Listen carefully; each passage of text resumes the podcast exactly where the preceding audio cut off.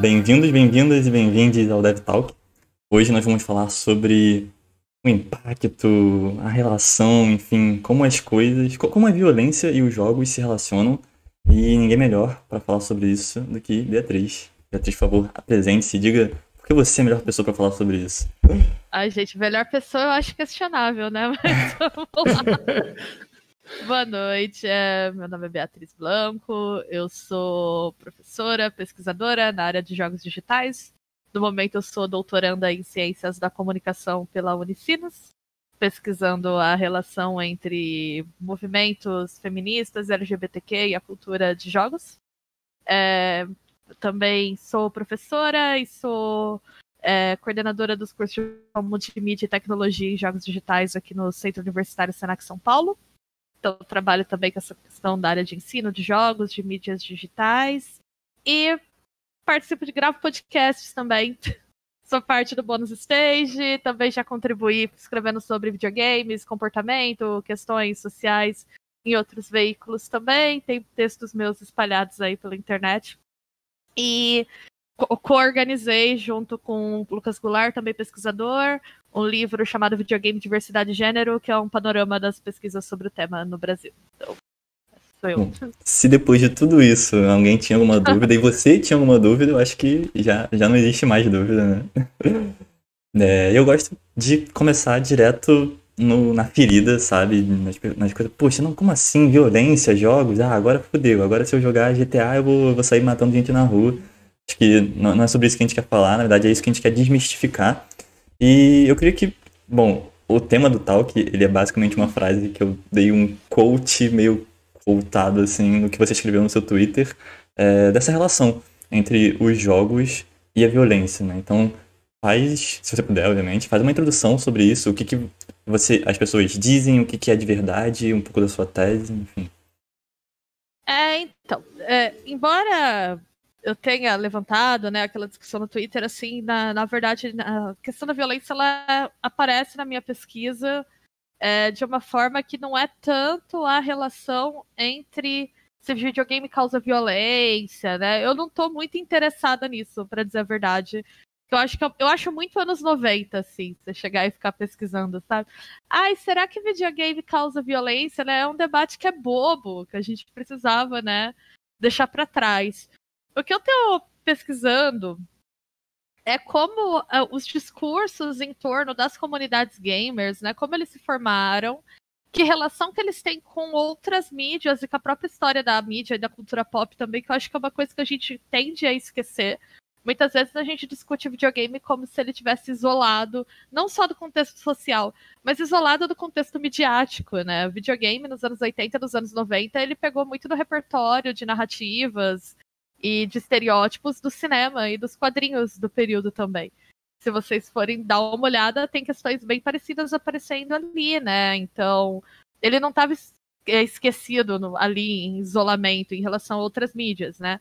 E a própria ideia do que você é do que é ser gamer, do que é ser nerd, tudo isso também era uma somatória de várias coisas. Tem a ver com a contracultura hacker nos anos 60, que estava acontecendo lá nos hackers clubs, tipo em Stanford, né, MIT, né, tem a ver com isso. Tem a ver depois com a apropriação dessa contracultura pelas empresas do Vale do Silício, que virou um amálgama, eles conseguiram pegar esses elementos da libertação sexual, do tudo contra todos, então, de ser empresas muito descoladas, que todo mundo usa bermuda e que não tem regra e que você pode fazer festas da droga no trabalho, né, como era a Atari quando ela começou, e transformaram isso, né, numa ideologia de mercado, assim, né? Tem até o, um ensaio bem famoso, vocês conseguem achar aí para ler que é a ideologia californiana que fala disso, né? Então, e essa era uma questão também, essa, esse certo, eu não vou usar anarquia porque eu não acho que é a palavra apropriada aqui, mas essas, esse certo questionamento, tensionamento de todos os limites, né? Ele vai passar também para a questão da violência. Então, ah, a gente pode retratar a violência dos jogos porque isso é ser radical, isso é ser é, rebelde nesse sentido de que nós, a nossa cultura, ela não, não precisa se dobrar a essas convenções, né, ao politicamente correto que hoje todo mundo fala muito. Então, isso acaba entrando ali. É uma somatória de coisas. Então, eu acho que antes da gente olhar para a violência nos games, a gente tem que fazer esse olhar de panorama, de tentar entender, tentar entender que são contextos completamente diferentes. Eu fico meio incomodada quando eu vejo as discussões que são feitas nos Estados Unidos sendo transpostas para cá sem quase nenhuma crítica. Né? Por exemplo, analisar Gamergate no Brasil, né? São coisas bem diferentes, assim a cena nos Estados Unidos, no Canadá, onde o Gamergate aconteceu, e como essas questões de gênero acontecem aqui no Brasil, tem um monte de outros entrelaçamentos. Mas eu acho é, que se a gente for tentar achar uma linha no meio disso tudo, é tentar entender que nos anos 80 e 90, quando o videogame é o momento crucial do videogame ser posicionado como produto para as audiências, né, para os mercados consumidores, houve uma exclusão é, proposital do público feminino porque videogame era nichado ativamente para ser um produto para homens jovens. E aí, dentro dessa questão de o que, que homens jovens gostam, olhando para a cultura pop da época, o pessoal falou: é tirinho, violência, esporte e mulherio, assim, né? Choque de cultura. Penso que é, basic... é basicamente isso, assim, é o princípio o choque de cultura do, do que, que o jovem gosta. Bruno de Luca, Urso, Slackline. E aí eles colocaram tudo isso e isso acabou, né, junto dessa cultura de todos contra todos, é proibido proibir. Aqui é um espaço escapista, aqui as questões da, da sociedade não entram, né? O videogame não é feito para você refletir sobre os problemas sociais, ele é feito para você dar tiro em todo mundo mesmo para desestressar. Né? Não é feito para você pensar nas consequências disso. Então isso foi criando um espaço imaginário escapista em que a violência aparece dessa forma que não é o que também o Cidade Alerta vai falar, de que, olha só, né? A glorificação da violência. Glorificação da violência é uma coisa muito complexa, né? Então, eu e a minha eu, quando eu, eu, pesquiso questões de gênero, eu acabo passando por essas questões também de formação de identidade de público, e de entender que essa identidade não se dá num vácuo e de que entender que essa identidade não é moralizada também, porque outra coisa que me incomoda às vezes é como muitas dessas pesquisas, inclusive as pesquisas em gênero, elas são moralizantes no sentido de que parece que a função da pesquisa é tu criar um guia, de, um guia de consumo. Isso aqui você pode comprar porque é empoderado e representativo. Isso aqui você não pode. E eu acho que não é daí que parte as nossas reflexões, assim. Então a questão da violência dos jogos, para mim, ela passa muito por isso, para entender que papel ela ocupa. E aí, a partir da gente entender que papel ela ocupa, eu acho que a gente consegue fazer debates melhores sobre violência nos videogames, com perguntas melhores. Eu acho que uma pergunta melhor, por exemplo, se o videogame gera violência, que é uma pergunta que eu acho completamente estúpida, é você pensar como que a violência aparece nas comunidades gamers, né? Como que ela se dá nesses espaços? É, como que o linguajar, né, de uma partida online vai refletir certas relações de poder e de hierarquia que as pessoas constroem lá dentro? E por que que isso acontece, né? Por que que isso é tolerado em certos espaços? Então, eu, eu acho que é muito mais por aí, assim, que a gente tem que pensar questões de violência nos jogos. Novamente. Eu tenho, eu tenho o costume de, de trazer pessoas que falam muito bem, que explicam de uma forma didática, e aí fica sem palavras, mas né, botando as minhas. É, as minhas questões também, né? Eu acho que tu, todo mundo que acaba não pesquisando tanto profundamente sobre isso tem suas questões, tem as suas dúvidas. Eu acho que é importante, seja pra gente que tá aqui conversando ao vivo, seja para quem for ouvir, é, tentar entender um pouco mais delas. Então, para mim, é, hoje, enfim, eu, tô estudando psicologia porque eu também me interesso muito sobre como, é, como, como é essa relação entre os jogos e como você é, porque, tentando trazer para o nosso debate, né? Eu sinto que tanto a sexualização da mulher, quanto as relações de hierarquia que você comentou, quanto a forma como a gente se comunica, como a forma que algumas coisas são normalizadas, sabe? É, é, eu, eu, diria que, por exemplo, um, um, exemplo muito simples e que nesse exemplo a gente se vangloria de é, por exemplo, aprender inglês. Conheço vários amigos que dizem, ah, eu não preciso fazer curso de inglês, eu aprendi jogando. E, e aí se você, se você aprende inglês jogando, se você aprende um estereótipo de beleza jogando, se você aprende é, como se relacionar às vezes, porque, sei lá, eu, eu sou, sou, jogador, né, desde pequeno, então é, as minhas relações, muitas das minhas amizades vieram através de jogos, sabe? Jogos online que eu parava assim, opa, e aí, tudo bem? Vamos fazer uma aventura junto? Então, se eu aprendo todas essas coisas no videogame, por que, que eu não aprendo a violência?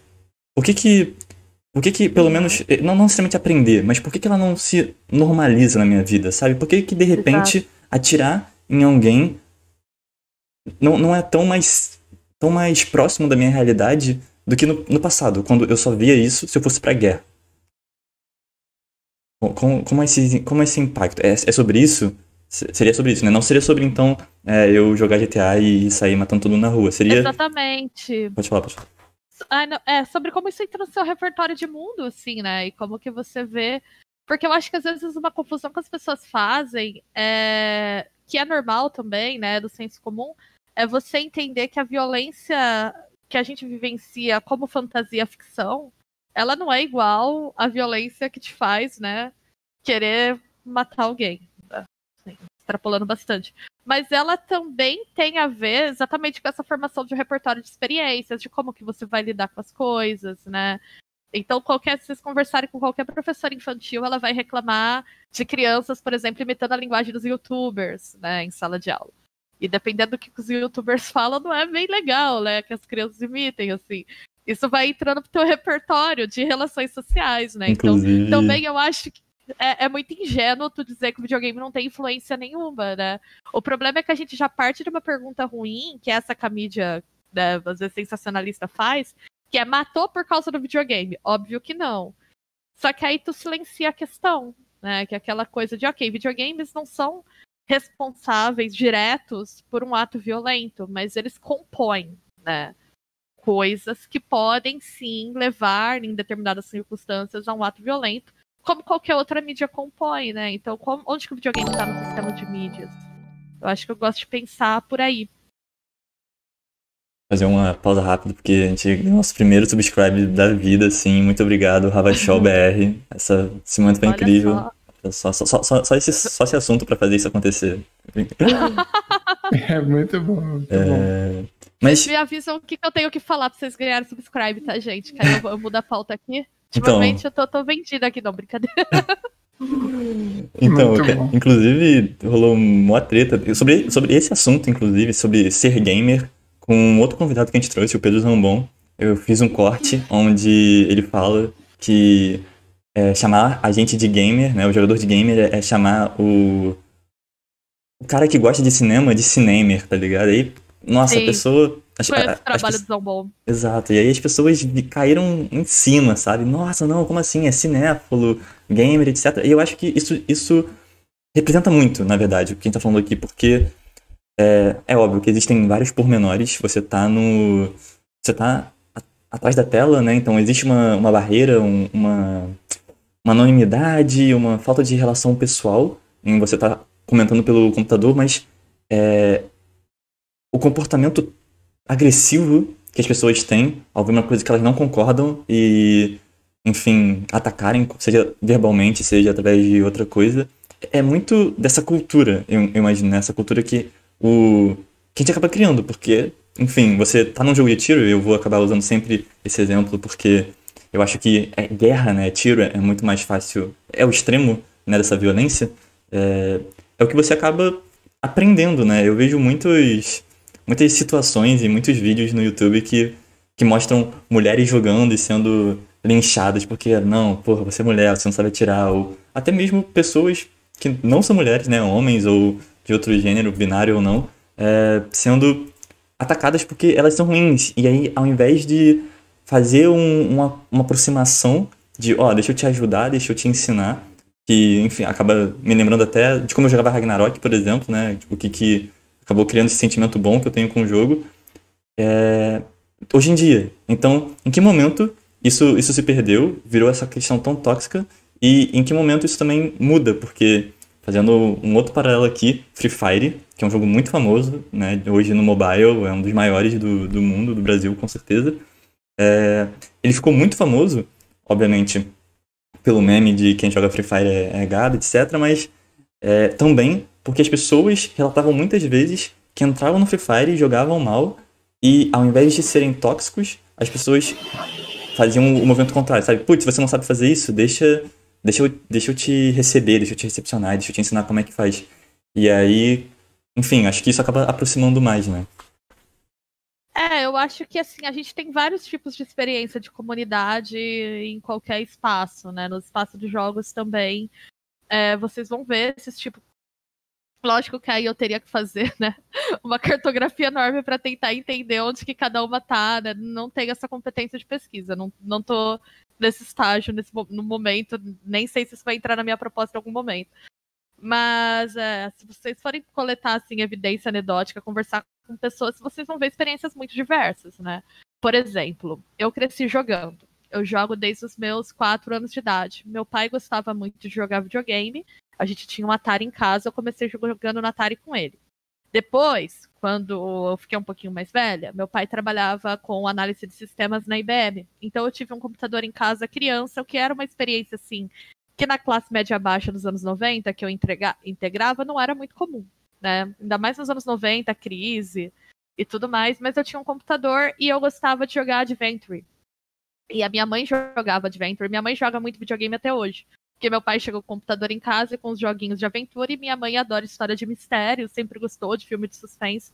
Ela começou a jogar muito e botava os três filhos para assistir ela jogando e jogar virou essa experiência meio coletiva da minha mãe tá lá operando o computador e a gente falando: "Mãe, clica ali, bota a chave ali, sabe? Virou. Aprendemos inglês, assim, olha no dicionário para mãe que significa tal palavra. A gente virava tipo uma atividade coletiva, assim, era muito divertido. Virou a tweet, a tweet física dos anos 90, né? Total, tipo um total. Assim. E aí bom. foi uma experiência de jogo. Depois eu comecei a jogar online, eu passei pelo Ragnarok também, eu fiz muita amizade jogando, né?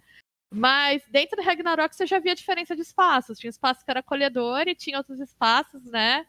Que, e aí corta para eu anos depois tentando jogar CS assim online e não, né? Não consigo. Então, é, essa coisa de ter experiências com jogos, ela não é uma coisa linear. Vocês, por exemplo, assim, tipo, minha, minha experiência com jogos Adventure eu considero bem incomum, né? Mas eu já, sobreposto a isso, eu tive outras experiências com jogos já mais é, de, de sofrer agressão, de ser mais corriqueira nesse sentido, infelizmente é, vocês vão ver as comunidades se organizando de diversas formas também. E aí eu acho que o que acaba gerando muito esse sentimento assim do, do que é ser gamer e defender, né, violentamente ser gamer muitas vezes, é, eu concordo que realmente gamer, quando a gente pensa como identidade, é uma coisa complicada, porque o cinéfilo e o gamer são coisas diferentes. Se vocês forem parar para pensar em termos de prática, o que, que é o cinéfilo? O cinéfilo é o cara que ele gosta de cinema, mas ele gosta de tipos específicos de filmes, que geralmente ele vai lá e vai fazer todo um trabalho de consumir aqueles filmes, de, de... Ele não é uma relação tão de consumo de novidade atrás de novidade, como, por exemplo, é o geek, né? O gamer e o geek estão mais próximos nesse sentido. Também estou falando de um recorte muito específico de cinéfilo, porque eu não pesquiso cinefilia, né? Então, mas é, me parece que são coisas, né? O cinéfilo é a coisa mais do fã, o gamer é a coisa do consumidor médio. Todo mundo que joga num determinado nível a gente considera gamer. Né? Eu acho que não, não dá muito para equiparar as relações, mas nem entrando nisso. Quando a gente olhar para assim, o que, que é gamer? Gamer é você se distinguir de quem não é gamer. Né? Basicamente, quando você vai entender o que é ser gamer, ser gamer é, consiste em se comparar constantemente com os não gamers, você tá sempre fazendo essa leitura para entender se você é gamer mesmo. E aí a gente entra no problema da carteirinha gamer. Que é o lance do, ah, mas tu jogou, jogou o quê? RPG? Jogou Dark é... Souls? Você não jogou Dark Souls? É, esse, esse jogo aí não, não, não exige habilidade, né? Ah, você joga o quê? Você joga, mas você joga no celular, né? Essa é a preferida. Uhum. Mulheres são a maior parte do público gamer, mas tá jogando no celular, né? E sim, são coisas diferentes, são categorias diferentes. Mas, por exemplo, você tem o Free Fire que está derrubando isso. Né? Free Fire é um esporte, é um paradigma do game de exibição de habilidade, de toda aquela coisa que o gamer hardcore preza, e é no celular. Né? Ele não é um jogo casual. É, então, tá vendo que a gente já tá tendo também essas categorias ali se misturando, né? Mas, é... ao mesmo tempo, não existe também uma questão de. E é isso, né? Acabei tendo esse debate com as pessoas no Facebook e também existe uma questão de identificação, certo? Existe um, uma galera que durante muito tempo jogou, é, é, muito tempo é forte, né? Porque a história dos jogos também não é tão grande assim, mas durante muito tempo jogou e não tinha uma tribo para se identificar, pessoas com que ah, eu vou chegar num círculo de pessoas que eu não conheço e vou falar, pô, já jogou um LOLzinho, e todo mundo, ah, LOLzinho e tal. Então, também tem um lado positivo, eu diria, em você poder se identificar Sim. com uma tribo e se aproximar de pessoas assim tem uma potência de comunidade, né? Eu acho que a questão da comunidade é muito legal, né? Eu acho que a grande questão com o rótulo gamer, que eu particularmente sou bem crítica a ele, né? E muitos pesquisadores são, é que gamer ele acaba sendo meio é, é quase que um parâmetro que você tem que chegar. Né? Tem um texto bem interessante da Adrienne Shaw, que é uma pesquisadora que eu amo. Assim, o trabalho dela eu acho muito, muito, muito bom. Inclusive, do livro que organizei, a gente te, abre com uma entrevista com ela. E ela fala sobre. Ela vai fazer, né? Ela faz muito essa questão de etnografias, de entrevistar pessoas que se identificam como gamers ou que não se identificam como gamers, principalmente pessoas de minorias, e conversar, né? Do porquê da identificação ou da não identificação. E tem um texto dela em que ela faz um levantamento de pessoas que jogam bastante, que se falarem contigo, tu consideraria gamer, mas que elas não se consideram gamers porque elas acham que elas não jogam o suficiente. Né? Então parece que gamer é sempre um parâmetro. Tem uma coisa também da, da cultura gamer, vamos assim dizer, vou botar umas aspas aqui, né? Porque eu estou usando cultura de um jeito meio descuidado, que é o quanto que essa identidade ela é formada por uma experiência coletiva de exclusão. Tu mencionou, por exemplo, que ah, não jogava, não tinha ninguém que identificava, então eu me uni nesse grupo, né? É, foi uma experiência próxima da que eu tive como pessoa que curtia jogar também na infância, que muita gente vai ter. E aí tem uma questão dos gamers, né, especificamente, que é a gente vendo uma narrativa de perseguição que as próprias empresas, num determinado momento, ajudaram a criar, e que tem razão de ser, ela não é totalmente infundada, mas que acabou gerando um certo complexo de perseguição, assim, uma certa paranoia é, entre gamers auto-identificados, que é a gente passou os anos 90 inteiros sendo vítimas de pânico moral, né? Em 93, você vai ter Night Trap e Mortal Kombat provocando né, a ira do, do Bob, Bob Keenan, eu não lembro exatamente nome, Kitchen, o nome do... que foi um senador né, nos Estados Unidos que ele levou os gamers para um uma espécie de CPI, assim, né, para um inquérito no Congresso que acabou resultando na classificação etária, né, o SBR, que é o sistema que a gente usa até hoje. Aí em 99 tem Columbine. E mais uma vez os videogames, né? Porque o discurso todo dos anos 90 foi videogame deixa as crianças violentas, né? Videogame e isso acontece, por isso que eu falo que tem que olhar muito para o contexto. Porque, por exemplo, os anos 80 nos Estados Unidos foi marcado pelo Satanic Panic, né, que foi pelo medo do satanismo. Foi um momento em que as mães estavam saindo de casa para trabalhar e deixando as crianças em creche. No meio da, da era do Ronald Reagan, que a gente sabe que era conservador. Ele chegou, na época, a cortar verbas para creches nos Estados Unidos porque dizia que as creches, né, o daycare, ele ameaçava as famílias, porque as mães estavam deixando as crianças em casa. E aí, estavam deixando as crianças lá para trabalhar e as crianças estavam sofrendo abusos satanistas, que depois provou que era tudo mentira, né? Mas teve um pânico moral. E depois desse pânico moral, quem veio no lugar foi os videogames, né? É sempre a ideia de que a infância está ameaçada e de que os pais estão deixando as crianças sozinhas. E notem como isso se dá no momento em que você tem mais mulheres trabalhando fora, em que as famílias, por exemplo, a taxa de divórcios começa a aumentar, as famílias se reconfiguram. Então, assim, esses pânicos morais, eles também têm outras causas, né? Não é só, ah, eu tô com medo do monstrinho no videogame, né? Por isso que eu falo que são entrelaçamentos que a gente tem que olhar. E aí, os anos 90 inteiro, você ligava a televisão lá, videogame, demônio, tiro na escola caos, destruição, tu tá deixando. Os gamers têm um sentimento de exclusão por conta disso, né? Uma ideia de que eles sempre vão ser mal retratados na mídia. Então, aí tu chega muito razoável, por exemplo, nos anos 2000 e fala assim: quero debater violência nos games, as pessoas vão acessar aquela imagem dos anos 90 ainda. Que é a ideia de que, ah, então você acha que é coisa do capeta, então você não me entende. Então, nós contra os outros. Né? Isso acabou ficando muito central para entender as identidades gamers.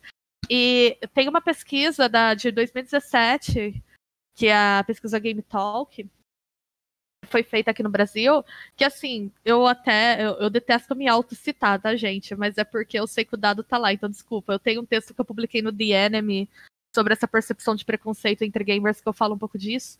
mas que mostra assim que a maior parte, parte significativa dos gamers no Brasil, eles, eles falam que eles sofrem preconceito. Então, eu acho que é por isso que rola essa reatividade. Quando a gente fala, olha, mas gamer é uma identidade porque ela é fundamentada em consumo. Na verdade, ela é um, não é bem uma identidade, é um público-alvo.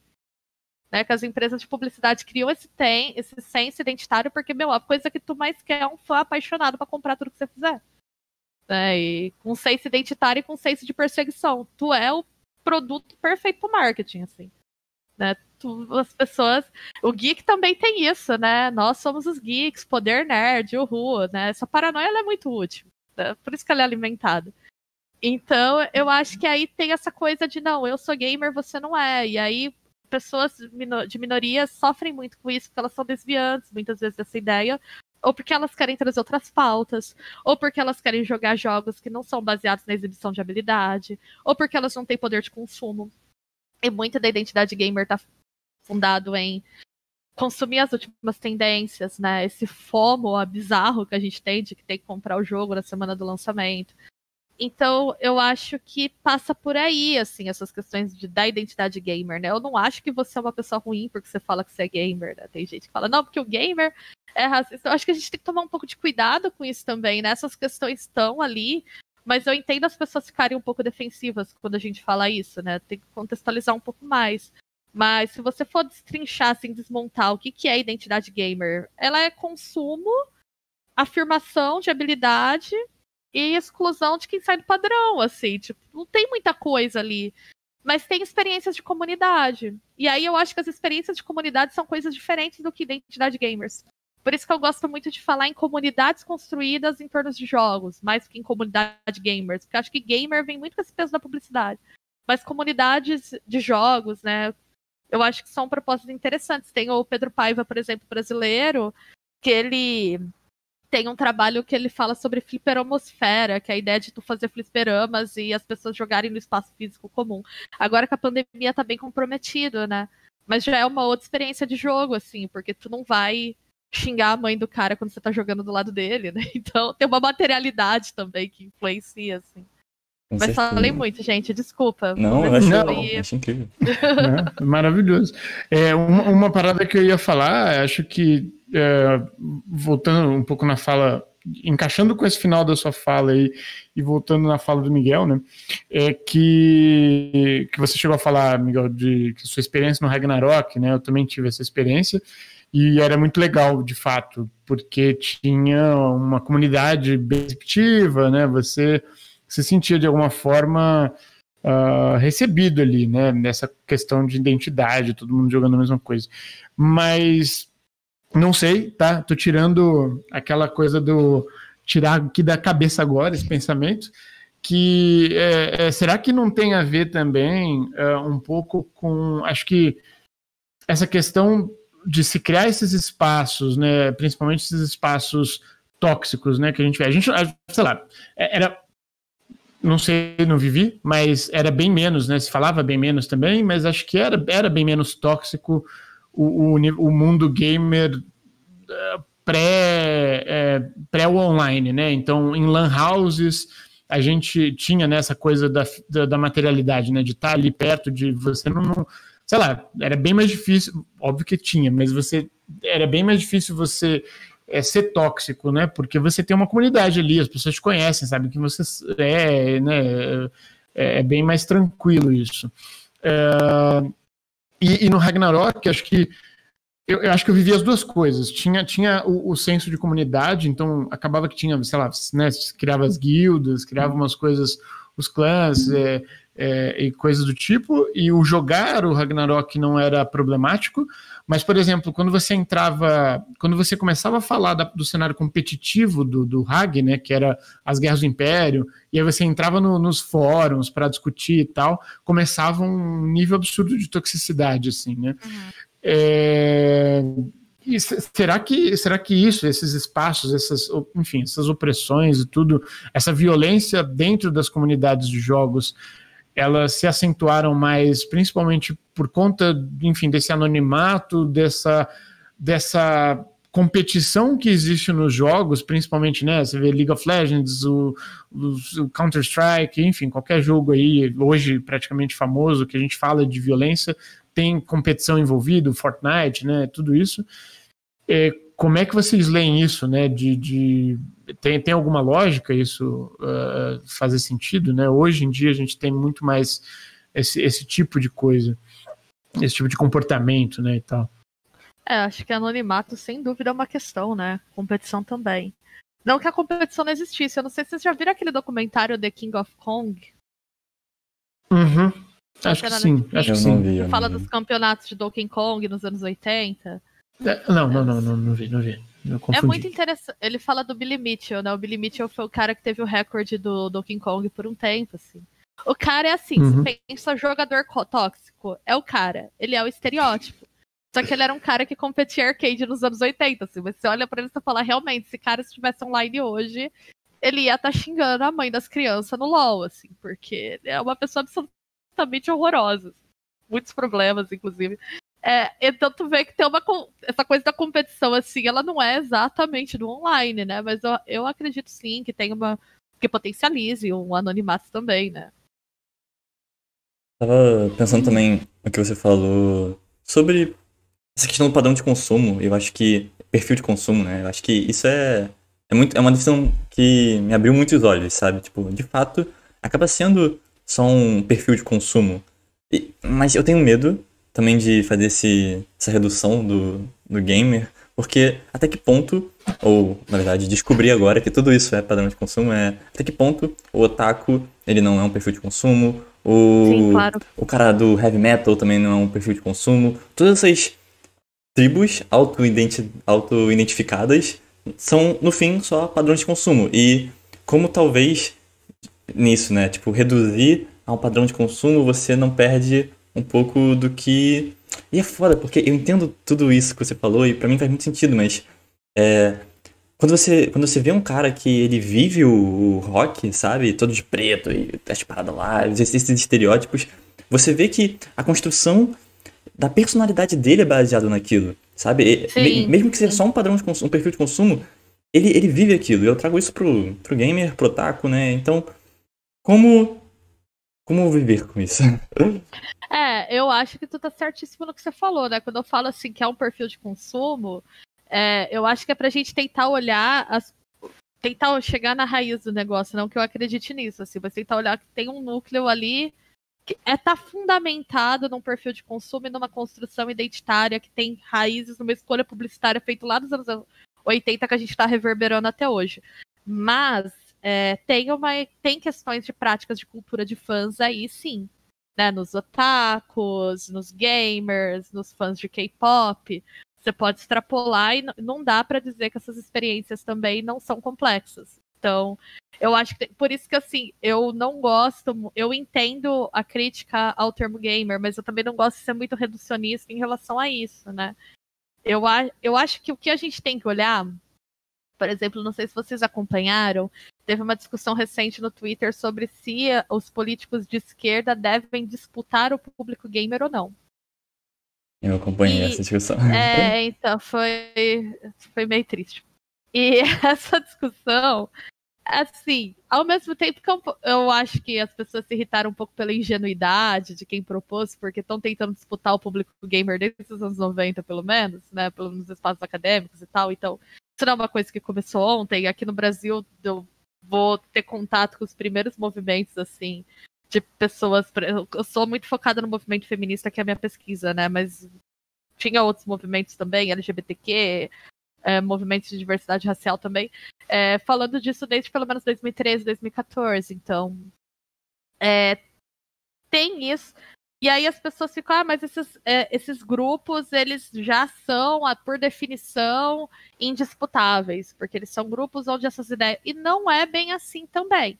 Né? Vocês vão ter comunidades muito diversas e muito interessantes surgindo nisso. Mas o que eu acho que a gente tem que olhar é que essas coisas têm uma contradição fundamental.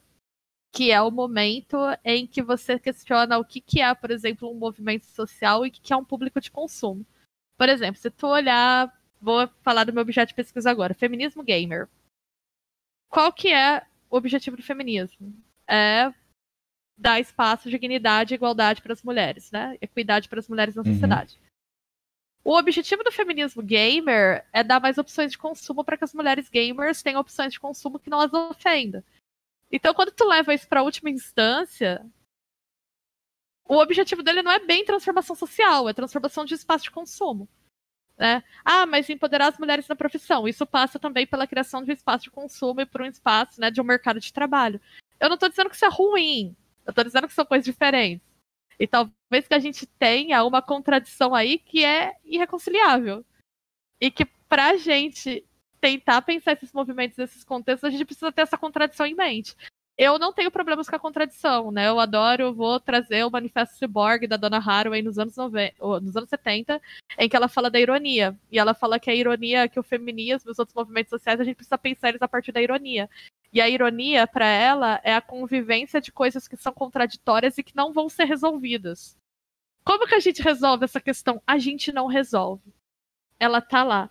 Isso é, uma, é um tensionamento que a gente tem que aceitar que ele tá ali.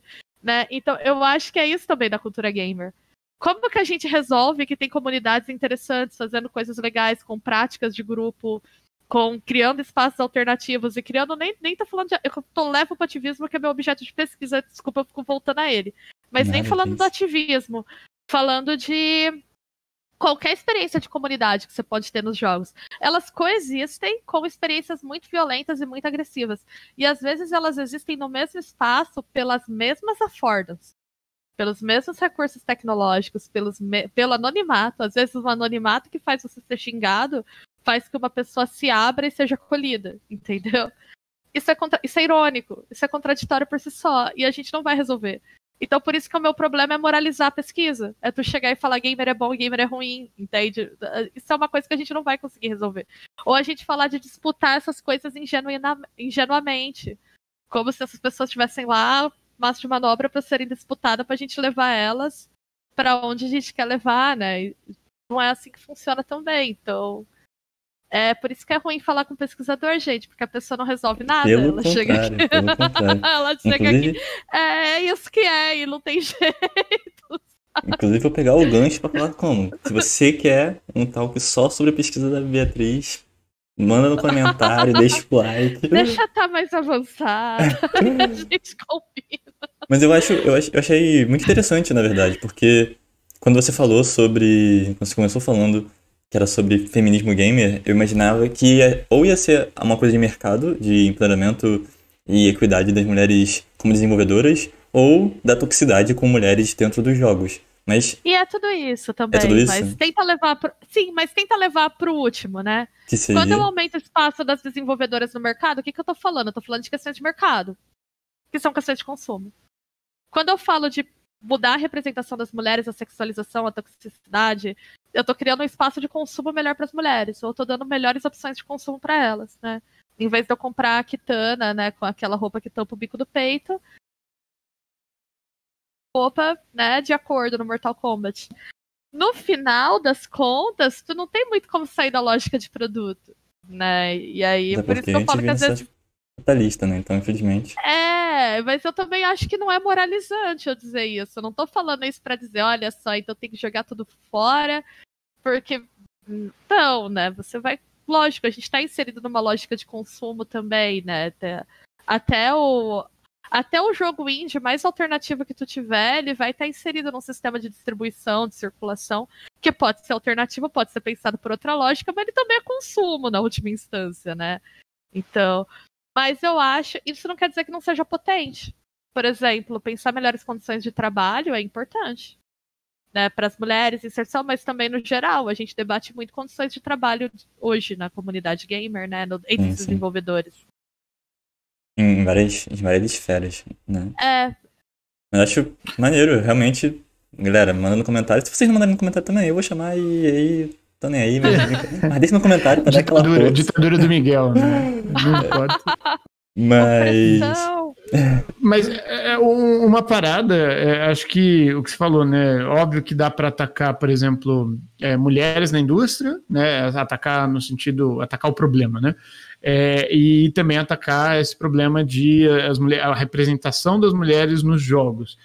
Mas e, não sei, também posso não ter entendido, mas me parece, é, elas estão obviamente conectadas quando você pensa que criando um ambiente melhor, é, é, é, uma representação melhor das mulheres nos jogos, você traz as mulheres para consumir mais os jogos e a gente sabe que quem consome, quem, quem desenvolve jogo é porque um dia consumiu o jogo, né? Então você, você alimenta esse ciclo, né? Acaba que funciona, pelo menos na minha visão, faz bastante sentido. Assim como, e aí acho que é, esse é um ponto, né? É, é, o contrário acontece, né? Então, pessoas que vivem o, é, esse espaço que a gente fala, é, é, que, que, a gente está falando aqui, né? Que você está falando, é, esses espaços de violência, de, de, de, opressão, enfim, dentro dos jogos, etc., quando viram desenvolvedores, acabam replicando isso de volta, né? Então, é um problema que acho que talvez atacando ali no começo é, resolve, vai resolvendo, né? A, a, as coisas assim. É, por isso que eu falo, eu gosto muito dessa questão de pensar comunidades mesmo, porque assim, eu vou falar Sim. pra vocês, eu sou tóxica pra caramba jogando, tá? Não que eu xingue as pessoas, né? Porque, mas se me bota sozinha pra jogar em casa. Sim, então, é lógico que eu aprendi esse, esse comportamento de alguma forma, e eu tenho que fazer um esforço consciente para quebrar com ele, né? Vocês falaram, Sim. por exemplo, da comunidade do rock, né? Eu fui a uma jovem metaleira, assim, né? O jovem metaleiro, ele vai falar mal de pagode, ele vai falar que funk é lixo, que não quer nascer no Brasil. Eu passei todas essas fases, entendeu? Teve um aspecto de formação importante para minha pessoa. Porque em algum momento eu percebi que tinha uma limitação ali, né? Não tá pensando dessa forma. Mas eu fui apresentada a contextos diversos, assim, né? Para entender isso também. Então, eu acredito que sim, essas coisas conviver com pessoas diferentes, colocar pessoas diferentes mas eu acho que o que é importante é a gente nunca pensar numa ponta só. Por exemplo, eu posso fazer um jogo mais representativo sem sexualização, mas tem mulheres na equipe. As mulheres que tem na equipe estão em boas condições trabalhistas, né? Pensa como que uma mãe solo trabalha numa indústria com crunch. É como que ela não vai trabalhar, né? Ou, ou não, um pai solo, né? Porque também você deixar a responsabilidade de criação na, na figura feminina, né? um pai que está trabalhando na indústria, num subsistema de crush, pode ter uma mulher em casa que está sobrecarregada com a criação, né? Das, então veja só que também você não pode pensar só numa ponta, né? Você tem que ter esse pensamento sistêmico, né? Pensar a estrutura. É, eu citei a Adrienne Shaw, vou citar ela de novo, porque eu gosto muito dela. Ela tem um livro chamado Gaming at the Edge, que ela fala sobre experiências de minorias, né? meio que um estudo de recepção, assim, né? como que pessoas de minorias nos Estados Unidos se identificam com os jogos. E ela, nesse livro, ela fala muito sobre como que a gente não pode pensar a representatividade, as questões sociais como questões de público-alvo. Então vira só que aí é o Pink Money é isso, vira um nicho, né, para tu comprar. Esse foi um problema em relação à violência com os jogos que os anos 90 tentou resolver e falhou.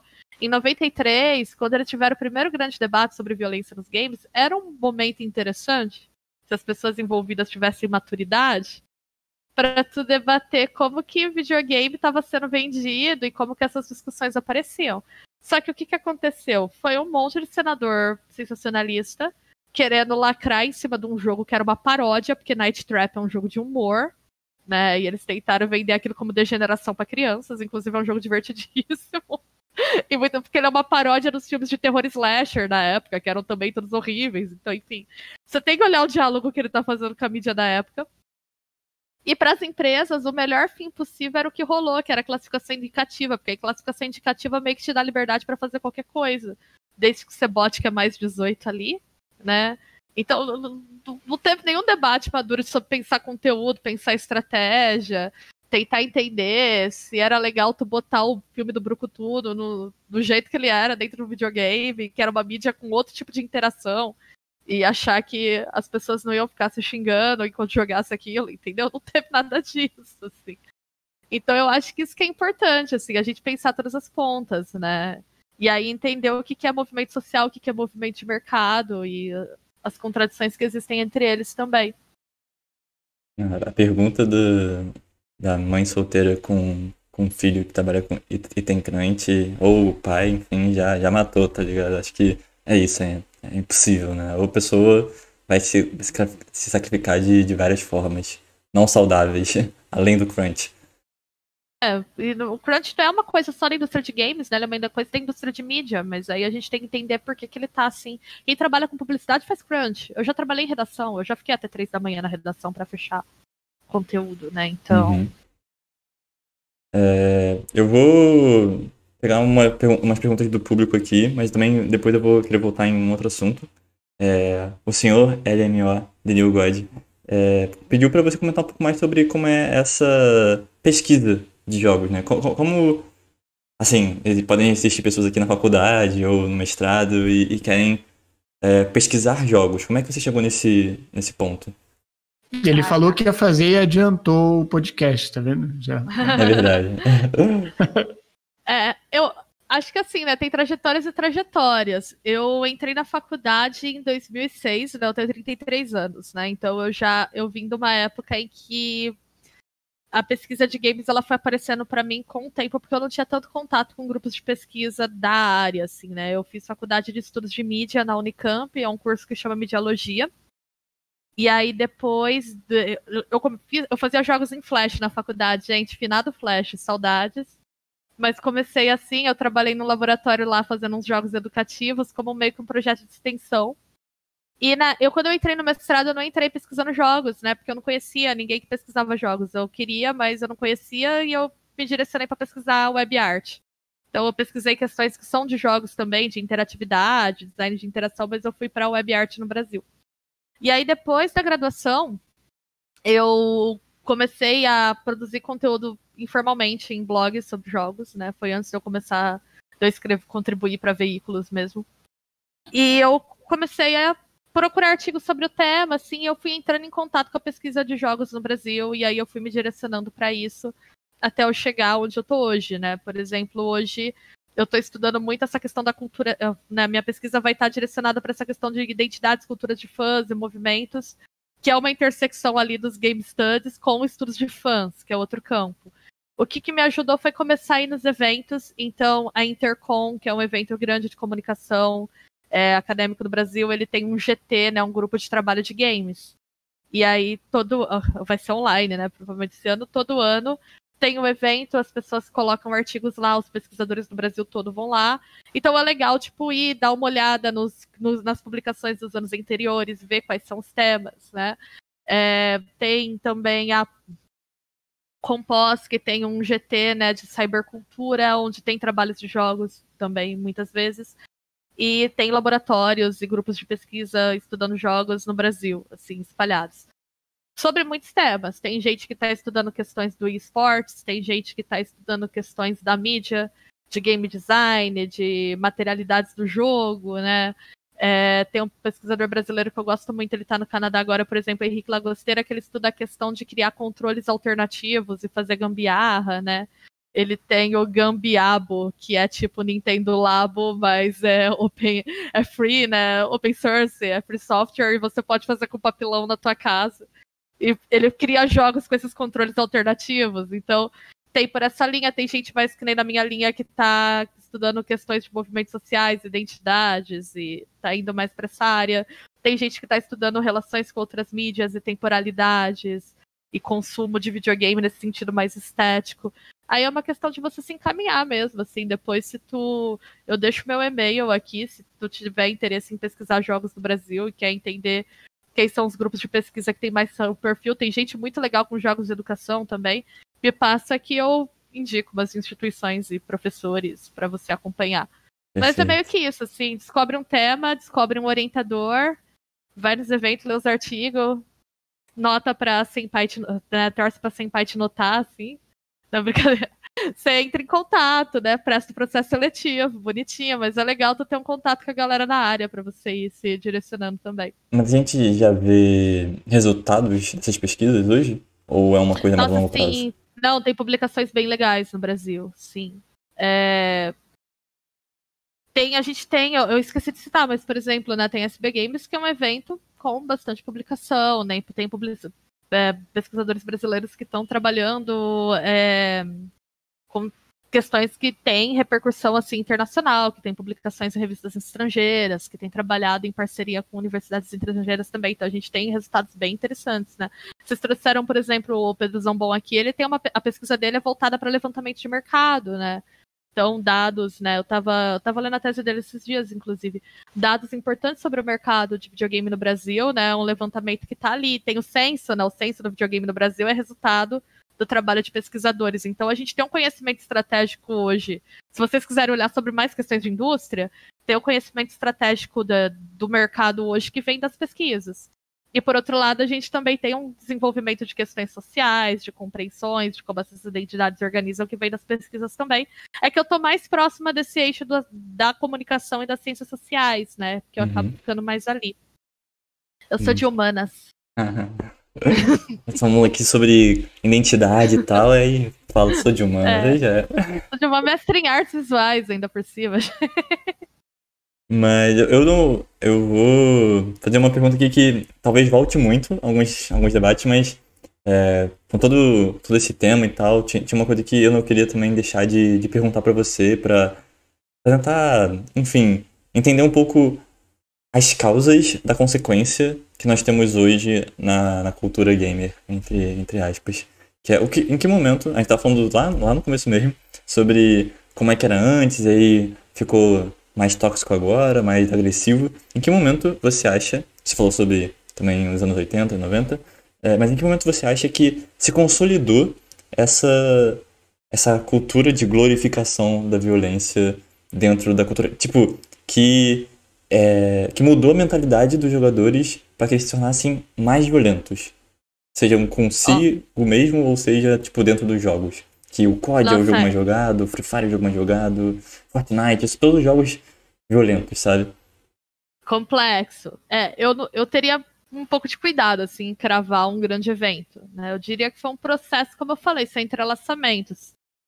A gente teve um pânico moral, por exemplo, acho que é o primeiro grande pânico moral dos jogos, ele nem é dos anos 90, ele é de 76. 76 ou 79. Tô ruim com data, gente. Eu, eu tenho quase certeza que é 76, mas eu tenho que constar. É um jogo que chama Death Race, que é um Carmageddon old school, assim. Era um jogo cujo objetivo era atropelar pessoas na rua, e aí ele provocou protestos e tudo mais. E aí, na época, foi muito mais ou menos o debate que a gente tem hoje, né? Ah, isso aqui é glorificação da violência. Ah, haha, é só um jogo. Então, tipo, não é um negócio que começou ontem, né? É, você vai ter incremento do grau de violência gráfica por conta da fidelidade gráfica também, né? Tem alguns eventos que são importantes, assim, por exemplo, né? Esse foi o pioneiro, né? Foi que eu acho que reflete muito isso que eu falei também dessa ideologia da contracultura, da galera que fazia as coisas na garagem e que queria mesmo quebrar os padrões, que acabou sendo transplantada para o videogame de um jeito meio, né? não só para o videogame, para a cultura do Vale do Silício como um todo, de um jeito que é meio né, distorcido, que tem problemas. É, além disso, eu não gosto de encarar a Atari. Muitas, às vezes a gente vai ler algumas histórias sobre essas questões de gêneros nos videogames e de violência. Parece que a Atari era uma fantasia feminista e depois, quando a Nintendo entrou no mercado, que zoou tudo. Não era bem assim. A Atari ainda era uma empresa em que as pessoas trabalhavam no ofurô, né? Não acho que era um lugar que você, mulher, se sentiria super confortável com o Nolan Bush no, no ofurô, trabalhando e provavelmente andando de sunga no meio do escritório, assim. Então, tipo... Era essa coisa, como eu falei, hippie, da liberação sexual, mas que não era muito engajada, né? Não... Mas eles eram mais tolerantes, por exemplo, né? Você vai pegar a publicidade da Atari, o tom é bem diferente, né? Tinha é, eu acho que pra casais... época deles, talvez, até muito diferente, né? Muito, muito. A Atari fazia, por exemplo, um camping para colocar meninas para programar. É, tudo bem que o slogan era porque as garotas da Atari gostam dos garotos da Atari, que Ai, é, né, é discutível. Vamos passar o pano aí, né? Já era uma iniciativa diferente. Eles tinham peças publicitárias com mulher, a família inteira na frente da TV e o controle tá na mão da mãe. Ou o casal e o controle tá na mão da namorada, né? E não tinha tinha até uma questão outra de violência, mas da Atari não era tão sistêmico porque ficava muito na mão das third parties, né? A Atari, o grande problema que a Atari faliu, né, em 83 foi porque você podia fazer um jogo da Atari e botar no mercado e eles não tinham o mínimo controle sobre isso. E aí eu acho que um grande evento fundador, por exemplo, em 83 vai ter o videogame Crash, né? Que a Atari estava desacreditada porque o mercado estava inundado de lixo, ET enterrado lá no deserto. E aí, quando a Nintendo entra no mercado, ela já entra com uma postura para consolidar videogame como um produto para meninos, crianças. Era o posicionamento de mercado da Nintendo. Mas a Nintendo ainda não, não era tanto com a violência, né? A SEGA, quando ela vai entrar forte para bater Guerra dos Consoles, eu acho que a Guerra dos Consoles é um grande evento dos anos 90. Com o Genesis Does What a Nintendo Don't, né? Que era essa coisa de provocar muito abertamente a Nintendo e de falar que a Nintendo era uma empresa para criança e que eles faziam jogos para homens. Né? E aí que você pega o que é jogo para homem, né? É um estereótipo de masculinidade mais tosco, assim, os caras deveriam se sentir ofendidos por aquilo, inclusive. Que aí vai ter essa questão da glorificação da violência, o armas, né? Então, tem uma propaganda da SEGA dos anos 90, tem uma peça publicitária que chama que é um menino jogando um jogo de luta com o pai e tá escrito violência doméstica, assim, bem grande. tipo, é, porque era, é muito essa coisa meio Ed Lord dos anos 90, né? Eu, eu consigo entender o apelo estético disso. A minha banda preferida é Nine Inch Nails. Então, assim, culturalmente, né? Eu tenho uma inserção forte com isso. Mas era essa estética do choque, que nos anos 90. E aí eu acho que dias potencializado, como muitos dos jogos chaves, né? Que tem essa questão da violência, vão surgir aí em diálogo com a mídia da época, tal, isso vai sendo potencializado e, enfim. Mas não acho que tenha, assim, a gente tem que tomar cuidado. Não, não, eu não diria que teve um ponto de virada que disse agora a coisa ficou ruim. Né, mas são os eventos que foram meio que dando esses direcionamentos. E nem é um negócio consciente, né? Que nem o Facebook. Quando fizeram o algoritmo do Facebook, eles não sabiam que o algoritmo ia ser né, a trombeta do anticristo, que nem está sendo agora, assim e tá dando um monte de problema, né? Ninguém imaginava isso. Tanto que o Facebook tá com aquela batata quente na mão, eles não sabem o que fazer com aquela merda até agora. Eles estão, tipo, como que a gente dá, que pena, né? O negócio virou basicamente uma máquina de propaganda política de um jeito que a gente não queria. Como que a gente resolve isso? Eles não sabem, né? Mas é a mesma coisa, né? A publicidade, ela tinha esse apelo na época por conta daquela escolha que fazia sentido ali e a coisa foi escalando, mas é, eu, eu não diria que tem um grande evento fundador, assim. Uhum. Foram pequenas coisas que resultaram é em hoje é, ser muito forte. É uma, é uma somatória, mas se eu fosse escolher um grande evento, assim, de uma maneira bem generalista, eu diria que a Guerra dos Consoles é determinante para isso. Inclusive, se vocês tiverem a oportunidade de ler, tem o um livro, esqueci o nome do autor, mas tem o um livro em português da Guerra dos Consoles, é muito bom para entender esse momento, assim. Eu falo que se você entende Guerra dos Consoles nos anos 90, você entende muita coisa do mercado hoje. Uhum. Tem, tem o, o, documentário, óbvio que né, não, é, não vai tão profundo, mas tem o High Score também, que ele fala, né, legal, é assim, ele também. fala um, é, já, já dá uma ideia, né, do, do É, eu acho ele bem legal nesse sentido. É, legalzinho. Bom, eu vou pegar todo esse link depois para colocar no, no, na descrição do vídeo, galera, então fiquem atentos aí, se vocês estão vendo depois no YouTube, baixa aí, mostra mais e, e dá, uma, dá uma olhada. Bianca, agradeço muito a sua presença aqui, foi super. Que Bianca, cara, para de trocar Caraca, nome, mano, você toda tem hora, não sei por que eu isso. Eu não ia falar nada que a minha irmã chama Bianca e até minha avó não, não, meu nome. Não, não, mas pera, pera, pera, calma, calma. Foi, foi tipo, é, é, eu falei Você mais vezes. Nome, não, mas Como mais vezes. Não, falou só essa vez. Oh, só essa vez e quando ela entrou. Fala Imagina. que não tem erro. É, tem caraca, erro, ainda bem que foi no final. Imagina, você tá falando Bianca várias vezes. Nossa senhora. Não, então não, Beatriz. Eu cresci sendo chamada de Bianca e a Bianca de Beatriz, tá tudo bem. Caraca, aqui. Quem tá ouvindo no Spotify aí, estou vermelho, faz parte. Mas, Beatriz, muito obrigado pela sua presença aqui. Foi esclarecedora. Acho que é isso, é sempre muito, é, é muito bom é, chamar convidados que dão uma aula de conteúdo e conhecimento pra gente. E acho que você cumpriu muito bem esse papel. Agradeço mesmo. É, fica aí, para quando você terminar sua pesquisa, a gente, chamou de, a gente chamar de novo para falar mais especificamente sobre ela. Eu fiquei, de fato, bem interessado. Eu espero que vocês tenham ficado também. Se vocês ficaram, comentário, sempre lembra. Se inscreve no canal, deixa aí o subscribe no, na Twitch, tamo junto. Por favor, se despeça, Beatriz. Ok, eu quero agradecer também mais uma vez o convite. Muito obrigada. Espero não ter sido muito palestrinha, que eu começo a falar meio que desembeço. Mas é, eu fico feliz também com esses espaços de diálogo, assim. Eu acho que a gente está conseguindo fazer desses espaços independentes, podcasts, assim, discussões muito boas, né, sobre videogame. Não que eu acho que eu faço uma discussão muito boa. Humilde. Mas é, eu acho que tem se, tem se aberto um espaço legal, assim. E quem quiser me seguir no Twitter, meu arroba é B3ablanco, é B com 3 no lugar do A. E aí, às vezes, eu tô lá falando as coisas também. E também tô no Bonus Stage, no Bonus Cast, quem quiser ouvir, né? Passa lá.